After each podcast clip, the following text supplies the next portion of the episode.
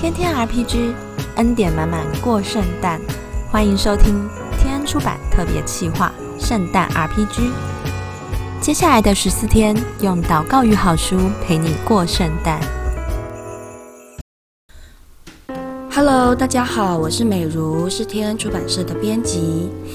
今天要和大家分享一段经文，是上帝给我的感动与提醒，记载在希伯来书十三章二节。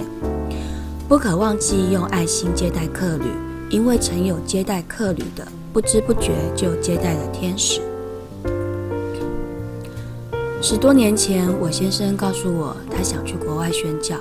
那个时候，我们刚有了孩子，也刚买了房子，我觉得这个时机不太好。于是后来我先生就不再说了。后来的几年，我心里对这件事其实一直觉得很亏欠。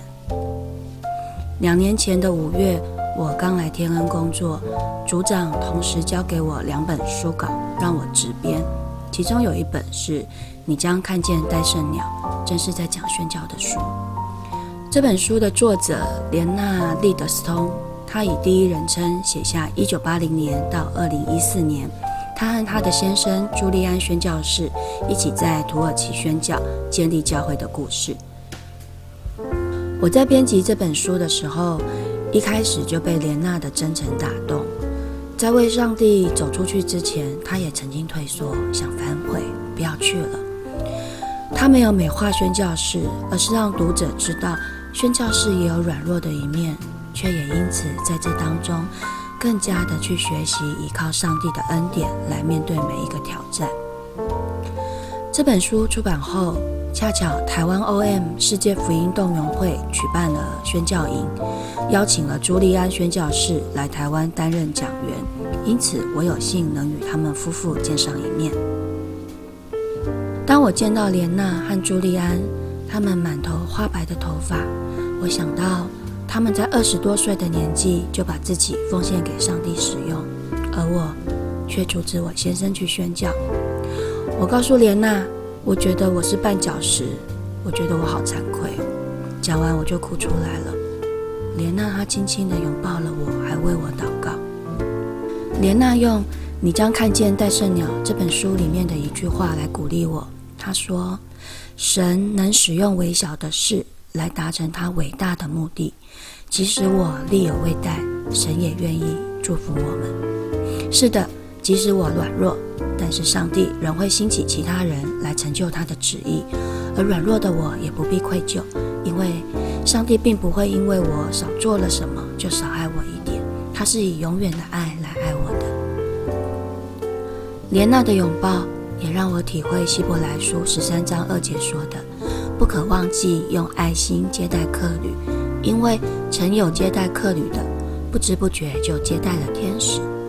那天也在场的台湾 O.M 秘书长 Christy，他说：“宣教不是一定要到远方才叫宣教。我们的一生会遇到很多人，将上帝的爱、上帝的福音传给身边的人，服侍自己的孩子、先生，也是一种宣教哦。”如果你也曾经觉得自己亏欠人、亏欠神，那么现在我要为你祷告。亲爱的上帝，孩子感谢你，我们每一个人都是你的创造，都是你所宝贝的。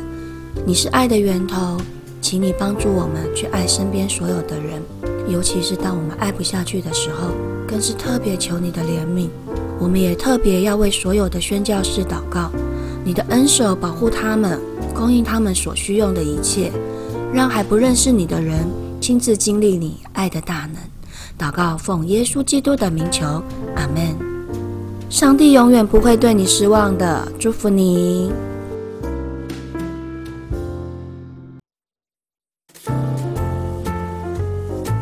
谢谢您收听圣诞 RPG。在十二月的平日，我们将用祝福与好书陪您一起倒数迎圣诞。节目的最后，和您分享最暖心的礼物书、最优惠超值的圣诞礼品，都在天恩出版官网。祝大家有个美好平安的圣诞月！我们下次见，拜拜。